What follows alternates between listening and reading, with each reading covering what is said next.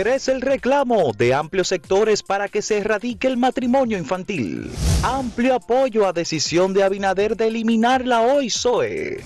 Tribunal Superior Electoral ordena recontar votos en Santo Domingo Este y en Comendador. Bueno, el Tribunal Superior Electoral, para empezar con este último titular, tomó decisiones importantes. Ha sido una institución que quizás no se le ha visto ahora con el protagonismo que mucha gente quizá deseara, pero ahí calladito ha hecho su trabajo. En estos dos casos, Fausto, en Comendador hay que recordar que eh, partidos de oposición decían aquí hay que recontar y el PLD decía que no y que no y que no, pues el tribunal dijo sí hay que recontar. Hay elementos que indican que hubo irregularidad. Y en Santo Domingo Este, específicamente en la parte que tiene que ver con los diputados, hubo muchas quejas y se encaminaron eh, solicitudes y también se decidió. Eso es importante, que las instituciones hagan valer sus atribuciones, porque muchas veces se piensa, bueno, hay pataleo. Bueno, hay pataleos y pataleos. Si hay elementos de juicio, hay que eh, acogerse a las decisiones de esa alta corte. Bueno, importante, Gustavo, el Tribunal Superior Electoral también ha estado presente en el tema de San Pedro de Macorís. Creo que son, son el reconteo de los votos, porque en el caso también de San Pedro de Macorís ha habido una diferencia muy pequeña, de menos de 2.000 votos. Y esa diferencia muy pequeña contrasta muy fuertemente con la cantidad de votos anulados que supera la cantidad de 3.000 votos los anulados y que en su mayoría, dice eh, el doctor Jesús Félix Iglesias, le favorecen a él en más del 70% de los votos anulados. O por lo eh, menos es que la diferencia por la que se supone que él perdió eh, prácticamente se equipara con esos votos anulados o es inferior. Es mucho menor que los votos nulos o los votos anulados.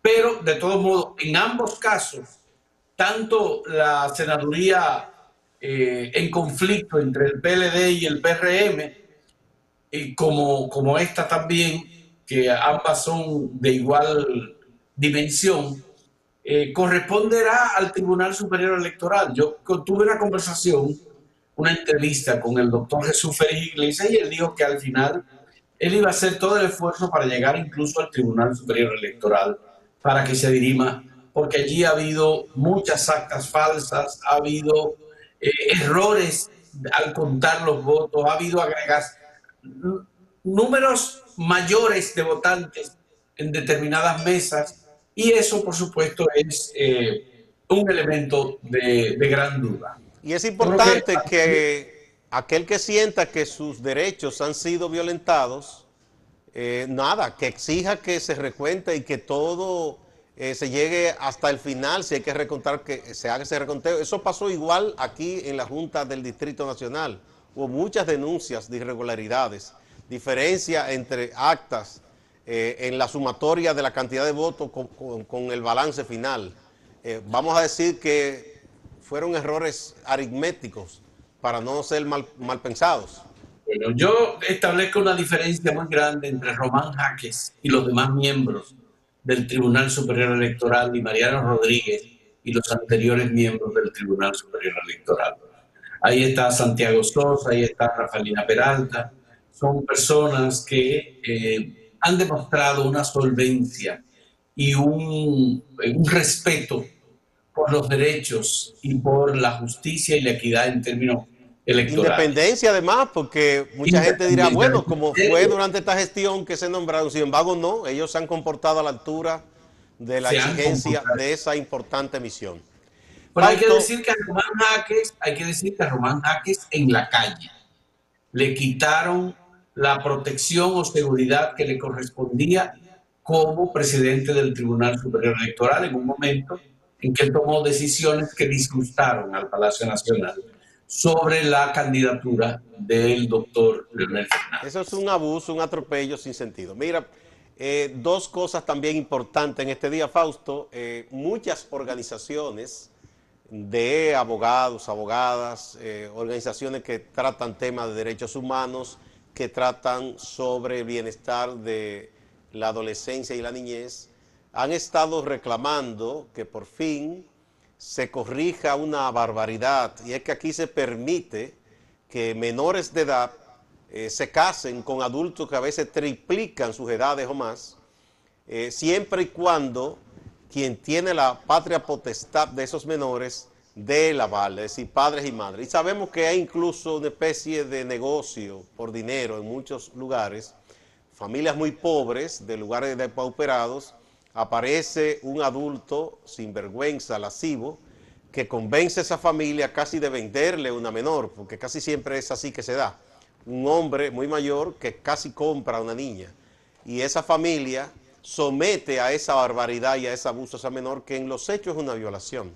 Se ha estado reclamando y hubo discusión en el Congreso y no se logró aprobar esa prohibición específica. Ahora de nuevo se ha retomado y es una buena oportunidad porque viene un nuevo Congreso y uno espera que se le ponga fin ya eh, legalmente con claridad a esa barbaridad. Bueno, yo creo que aquí hay muchas discusiones sobre temas de derechos humanos y sobre temas de carácter social que impactan muy directamente, por ejemplo, las familias, como este, por ejemplo, del matrimonio infantil, que eh, deberán ser planteados por las nuevas autoridades y por el nuevo Congreso de la República. Y digo Congreso en el sentido del Senado y Cámara de Diputados. Que será Aquí, ahora. Eh, claro, Gustavo, yo creo que son muchos los temas de búsqueda de justicia que por razones eh, de gobierno o por razones de protección en determinadas áreas o por protección partidaria, en el caso del Partido de la Liberación Dominicana, que ha gobernado los últimos 16 años seguidos y de los últimos 24 años son 20 años de gobierno que obviamente la sociedad y la sociedad civil, las instituciones que trabajan con derechos humanos, tienen que plantearse y tienen que replantearse. El tema de los derechos de las mujeres hay que volver a discutirlo, Gustavo. Y yo creo que será en un terreno más fértil ahora. Eso incluye la protección de niños, niñas y adolescentes. Claro, todo eso hay que fortalecerlo y ampliar esos derechos y dejar muchas cosas claras. Y yo creo que ahora se podrá porque será más heterogéneo todo aquello en el Congreso, no es una sola fuerza que domina todo. Y qué bueno que se le pueda poner fin a ese chantaje de sectores ultraconservadores y a ciertas expresiones de la fe, porque no son todas, que también siempre viven chantajeando a los políticos. Fausto, el otro tema es, ganó amplio apoyo. Que hay un, hay un elemento adicional la vinculación del matrimonio infantil con el embarazo en adolescentes.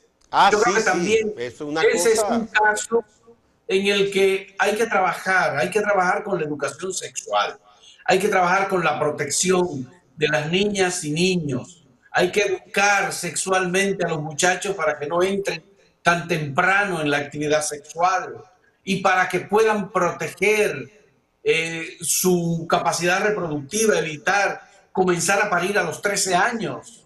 Aquí esta es una dificultad muy grande. Estamos como una de las peores estadísticas, Gustavo, de la región del Caribe y de América Con todas las secuelas que tiene, ¿verdad? Para la, eh, se troncha la vida, los proyectos de vida, sobre todo a las niñas, porque por el tema del machismo los varones como que se hacen un poco a un lado con todo eso. Eh, y el impacto en la familia, en la pobreza, eso es terrible.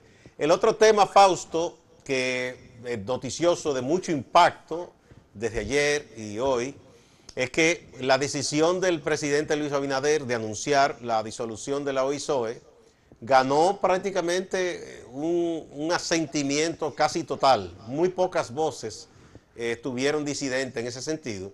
Y ahora se habla de hacer valer la ley, de que el holding llamado CDEE, e, de la antigua CDE, que eso sea también llevado eh, a ser una simple dependencia mínima, una oficina del Ministerio de Energía y Minas, que es el rector de todo lo que tiene que ver con electricidad, minería, energía en general, porque eso se ha convertido en un elefante blanco, aunque es azul el edificio, muy costoso para el Estado y para los contribuyentes. Recuerda que el presidente Danilo Medina, cuando se emitió la ley de creación del Ministerio de Energía y Minas, anunció una excepción por un periodo de cinco años. Es decir, que el, sector eléctrico iba a seguir administrado en manos de la, la, Corporación Dominicana de Empresas Eléctricas Estatales y que Energía y Minas se iba a concentrar en la parte de minería. Entonces, eh, ahí obviamente la decisión de desmembrar el organismo recién creado por ley eh, fue una decisión de carácter político, porque recuérdate quién era el ministro de Energía en ese momento. Era Pelegrín Castillo el primer ministro del Ministerio de Energía. Pero nada, eso, a eso hay que ponerle fin. Rubén Jiménez Bichara era la persona que sigue siéndolo ahora, que tenía la dirección de todo el sector eléctrico de República Dominicana, incluyendo Punta Catalina. De confianza cercana al presidente. De mucha confianza del presidente eh, Danilo Medina. De manera que. Son de los pasos que se deben de dar. Eh, vamos a ver. Eh, Fausto, la, la pregunta y pasamos a una pausa que nos están pidiendo. La pregunta de hoy es, ¿apoya usted la eliminación de la CDEE e e y la fusión de las tres EDES en una? Ustedes pueden responder en Acento TV, en YouTube y en Facebook y en, y en Twitter.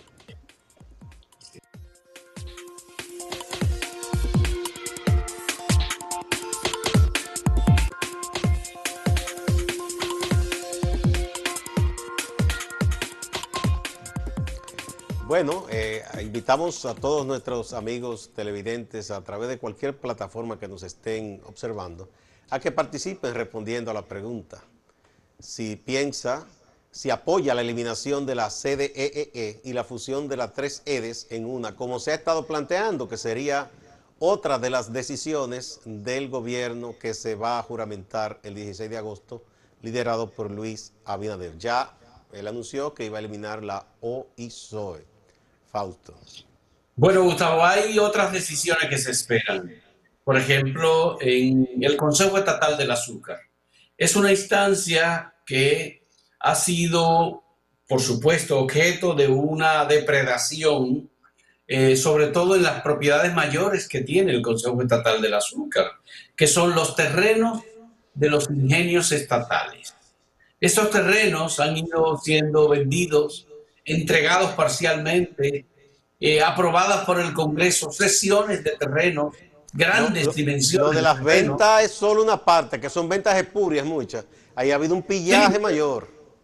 Sí, pero ahí hay legisladores, políticos, hay de todo. Muchos militares, jefes militares, jefes policiales. Y muchos militares, por supuesto, en la lista de los negocios que se han hecho con los terrenos y demás propiedades del Consejo Estatal del Azúcar, pero el SEA no hace nada. Es decir, el SEA no produce absolutamente nada. Todas las instituciones vinculadas a la producción en el Consejo Estatal del Azúcar eh, se entiende que o desaparecieron o sencillamente dejaron de operar. Por eso hubo el negocio a través de Corbe con terrenos precisamente que estaban en manos del Estado y los tres brazos, ¿no? sí, los tres brazos. el barrio pues. ese, el famoso negocio de la empresa Titulatec y todo eso.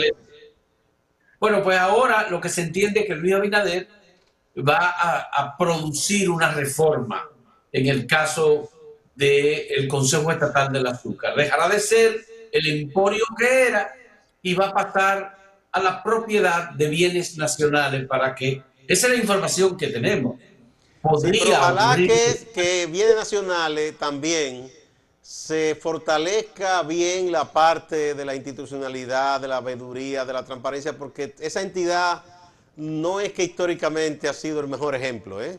Ha habido muchos escándalos. Eh, por suerte en los últimos tiempos no, eso hay que decirlo. Pero con incumbentes anteriores hubo muchos escándalos en bienes nacionales. No debemos olvidarlo. Bueno, y ya sabemos que Luis Abinader y Raquel Arbaje, su esposa, habían anunciado que el despacho de la primera dama eh, no iba a seguir operando, que la opción de ellos era que las responsabilidades que ha asumido hasta ahora, eh, lo que se conoce como despacho de la primera dama, sean transferidas a las instituciones, a los ministerios a los que corresponde el trabajo que realiza. Claro, porque que no tiene sentido. Los centros de desarrollo tecnológicos o comunitarios que han estado siendo manejados desde que Margarita Cedeño de Fernández era la primera dama, esos centros tecnológicos pasan al Indotel, que además tiene un departamento para administrar eh, esa... Y si quieren eh, algún reforzamiento, se pueden poner de acuerdo entre Indotel, el Infoté, el Indotel y el MINER y esas instituciones de, la educación. O sea, porque eso no le corresponde a la primera dama. O el caso de los centros de atención a niños eh, menores de la primera infancia, los CAI, como se llaman, con discapacidad, que ha manejado mucho el despacho de la primera dama, doña Candy Montilla. Pues eso debe pasar al Ministerio de Salud Pública o debe pasar a, la salud y también de conjunto con educación, porque hay una parte educativa ahí también. O el CONANI, que es otra de las instancias que tienen una responsabilidad en la protección de niñas, niños y adolescentes. El caso es que aquí se viven creando entidades y una se juxtapone a la otra y eso incluso desorienta un poco las políticas públicas porque una entidad hace una cosa y otra otra y es una pérdida, digamos, de recursos y esfuerzos que se dispersan en lugar de concentrarse eh, por un mismo sendero, ¿no? Bueno, el caso de la Oficina de Ingenieros Supervisores de Obra del Estado era un brazo ejecutor del Poder Ejecutivo al margen del, Ministerio de Obras Públicas y Comunicaciones, Gustavo. Creo que estos son eh, revelaciones importantes cómo debe manejarse la institución. Mira, hay otra cosa también, Fausto. ¿Qué eh, diferencia hay entre el PSOE y el Ministerio de Obras Públicas? No, no, que, una se le, se le, discriminaba al ministerio, que es la institución, y a la otra se le daban muchísimo más recursos. Mira, se está hablando también de reducir el gabinete, eliminando, ya sea por fusión, ¿verdad? Eh, o simplemente disolviendo algunos ministerios. Y se ha hablado del Ministerio de la Juventud, que uno dice, ¿cuál es la función de este ministerio? Becas, pero las becas las da educación. Eh, becas universitarias, eso lo da educación superior. O sea, ¿cuál es la función? Eso debería ser quizá una dependencia de otro ministerio. Bien se podría hacer. Que tome el presidente. No, no, no, eso sería una reforma de la constitución. Porque es lo que estamos hablando. Se, se está hablando de una reforma constitucional con esos alcances. Igual que lo de que se nombre el procurador mediante una terna con la participación institucional de varias eh, entidades del Estado e incluso en consulta con sectores de la sociedad. Eso podría ser. Pero lo que quiero advertir es que hay gente que se está pegando de ahí para decir que de paso hay que eliminar el Ministerio de la Mujer. Y nada que ver. Es al contrario, ese debe ser fortalecido eh, y debe ser ampliado y se le deben entregar más recursos porque hace mucha falta. Bueno, el, tema es la discusión es, ¿se reduce el aparato del Estado para reducir la cantidad de empleo? ¿Eso va a generar algún tipo de presión contra las nuevas autoridades? ¿O el Estado no estará distribuyendo más adecuadamente los recursos de los que dispone? Aquí, por supuesto que mucha gente entiende que el Estado tiene que ser grande para que el Estado pueda repartir y haya menos pobreza por esa vía. Esa es una versión.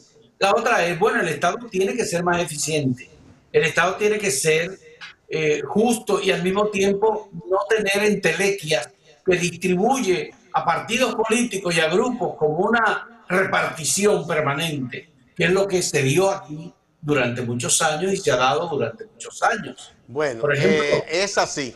Hay muchísimas cosas de esas que no... Este Estado tiene una compra-venta incluso que viene de la época de Trujillo. ¿Qué va a pasar con el INEPRE, Gustavo? ¿Qué va a pasar con el INEPRE? Todo eso debe eliminarse, eso no tiene sentido ya en esta situación. Bueno, nos están pidiendo la pausa, vamos a la pausa, pero vamos a motivar de nuevo la pregunta del día de hoy. ¿Apoya usted la eliminación de la sede EEE e y la fusión de las tres EDES en una?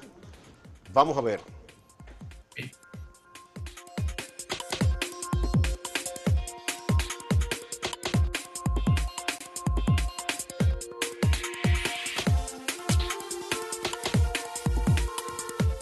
Vamos con las respuestas de los amigos que nos están siguiendo a la pregunta del día. Vamos a ver. Sandra Jacqueline Mateo dice, sí, toda institución duplicada se debe de abolir porque se roban el presupuesto. Vamos a ver otra. Ahí tenemos a Ramón Mena, que dice, de acuerdo 100%, que eliminen esa fábrica de vagos, esa fábrica de gente y serviles. Hay que trabajar para ganar el sustento, nada de holgazán, a trabajar como decía Gonzalo. La siguiente respuesta nos llega a través de Twitter de Rebeca Herrera. Si los estudios dicen que es más eficiencia, más ahorro al Estado y los beneficios son más, creo que todos estarán de acuerdo. Indio del Agua Fuerza dice, yo apoyo que le eliminen porque ahí lo que hay mucha corrupción. La siguiente respuesta de William Paula. Creo que lo que se debe es sanear las nóminas, los altísimos salarios y las botellas. A través de Twitter dijo William Paula. Y Zoilo Veras, también en Twitter, dice, no creo, concentrando las sedes puede haber más eficiencia. Es asunto de administración honesta. Estoy mirando, o más bien sintiendo más ruidos y figureo que acción. Vamos a ver. Ahora eh, vamos a pasar con nuestro colega Máximo Laureano en la ciudad de Santiago de los Caballeros. Bien, muchas gracias por la compañía. Saludos, gracias. El presidente Danilo Medina Sánchez estuvo en Puerto Plata y estuvo allí para inaugurar la carretera Navarrete-Puerto Plata. Es una obra que llevaba varios años en reconstrucción y aunque fue entregada ya como terminada en marzo por el Ministerio de Obras Públicas, fue ahora cuando el presidente de la República fue hasta esta provincia para hacer la inauguración. Se ha hecho a cuatro carriles en algunos puntos, en otros puntos sigue siendo de dos carriles, pero mejor que el trazado anterior. Esa es la información que hemos recibido de los moradores de Puerto Plata.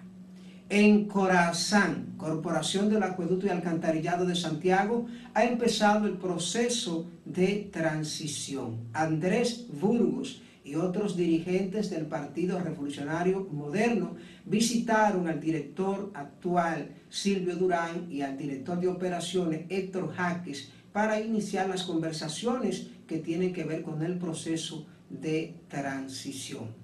En los 12 años que gobernó Leonel Fernández Reina, el director de Corazán fue Hanles Otañez. En los cuatro años de Hipólito, 2000-2004, dirigieron Corazán primero Rafael Domínguez y luego Andrés Burgos. Es posible que Andrés sea la persona que regrese a Corazán. En los ocho años que ha gobernado Danilo Medina, el director de Corazán, ha sido el ingeniero Silvio Durán. En Santiago Oeste hay mucha preocupación, hay una alarma con los casos de coronavirus, aunque las autoridades se reunieron y no tenían las estadísticas a mano para presentarla, hablan de que la situación es muy preocupante. Han diseñado un plan de una semana para ir casa por casa a orientar, a llevar mascarilla y sobre todo a hacer pruebas a los residentes. La doctora Ángela Ricardo de la Dirección Provincial de Salud nos dice algunos detalles. Cada casa a llevar mascarilla tenemos suficiente y los volantes. Cuando termine la acción en ese sector, en ese bloque, inmediatamente en la tarde, con la ayuda de la defensa civil y nosotros vamos a desinfectar el sector y desinfectar esas casas. Eso es el operativo que nosotros vamos a hacer a partir de mañana.